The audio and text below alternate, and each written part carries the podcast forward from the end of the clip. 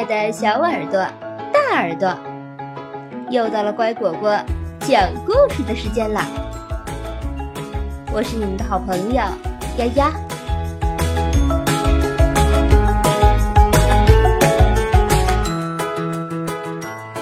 大肚子的猫，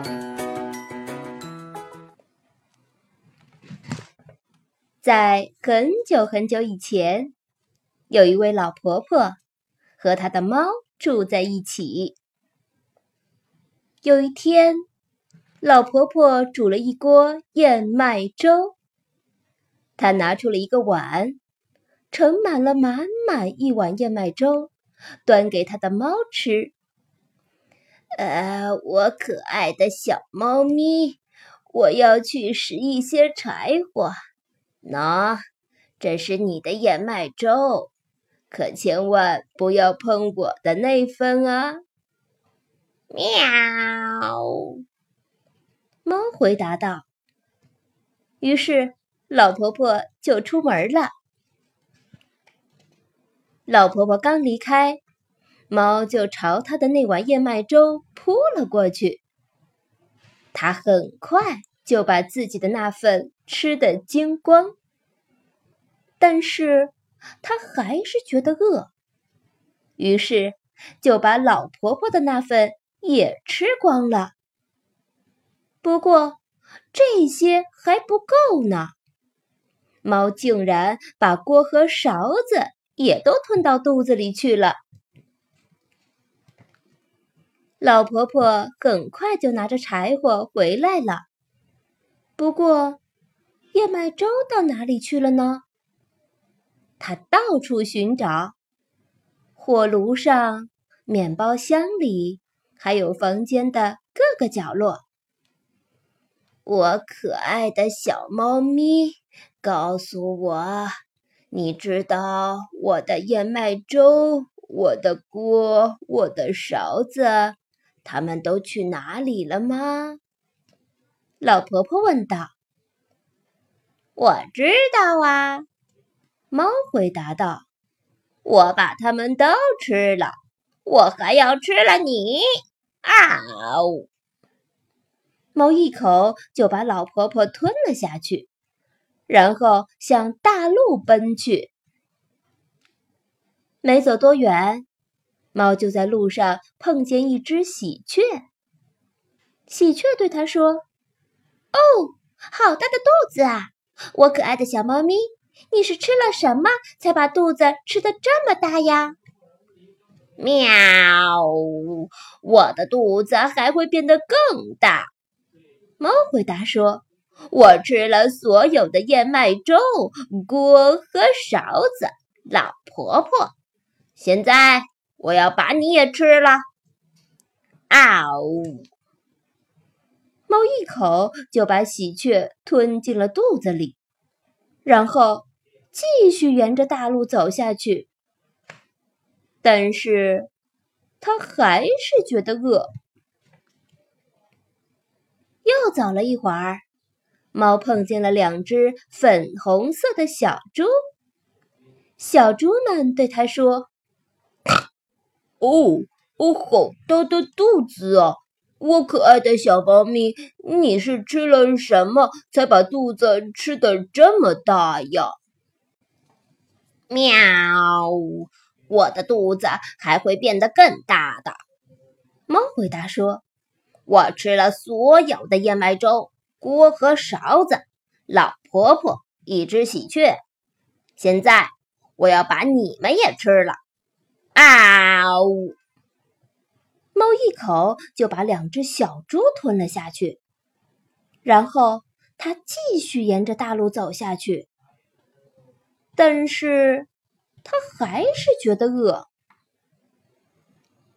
又走了一会儿，猫在路上碰见一个扛着犁的农夫。农夫对猫说：“哦，好大的肚子啊！我可爱的小猫咪，你是吃了什么才把肚子吃的这么大呀？”喵！我的肚子还会变得更大的。猫回答说：“我吃了所有的燕麦粥、锅和勺子，老婆婆，一只喜鹊，两只粉红色的小猪。现在我要把你也吃了！啊呜！猫一口就把农夫和他的梨吞了下去，然后猫继续沿着大路走下去，但是他还是觉得饿。又走了一会儿，猫在路上碰见两个穿着裙子的漂亮夫人，其中比较年轻的那个夫人对它说：“哦，好大的肚子啊！”我可爱的小猫咪，你是吃了什么才把肚子吃的这么大呀？喵！我的肚子还会变得更大的。猫回答说：“我吃了所有的燕麦粥、锅和勺子、老婆婆、一只喜鹊、两只粉红色的小猪、农夫和他的梨。现在我要把你们也吃了。”啊呜！猫一口就把这两个穿着裙子的漂亮夫人吞了下去，然后它继续沿着大路走下去。但是它还是觉得饿。又走了一会儿，猫在路上碰见了一个扛着斧头的伐木工人。伐木工人瞪圆了眼睛，对他说：“哦，好大的肚子啊！我可爱的小猫咪，你是吃了什么才把肚子吃的这么大呀？”喵！我的肚子还会变得更大的。猫回答说：“我吃了所有的燕麦粥、锅和勺子、老婆婆、一只喜鹊。”两只粉红色的小猪，农夫和他的梨，两个穿着裙子的漂亮夫人。现在我要把你也吃了。哈哈，你怎么想的吗？伐木工人说道。那我们看看吧。一斧子下去，伐木工人就把猫劈成了两半。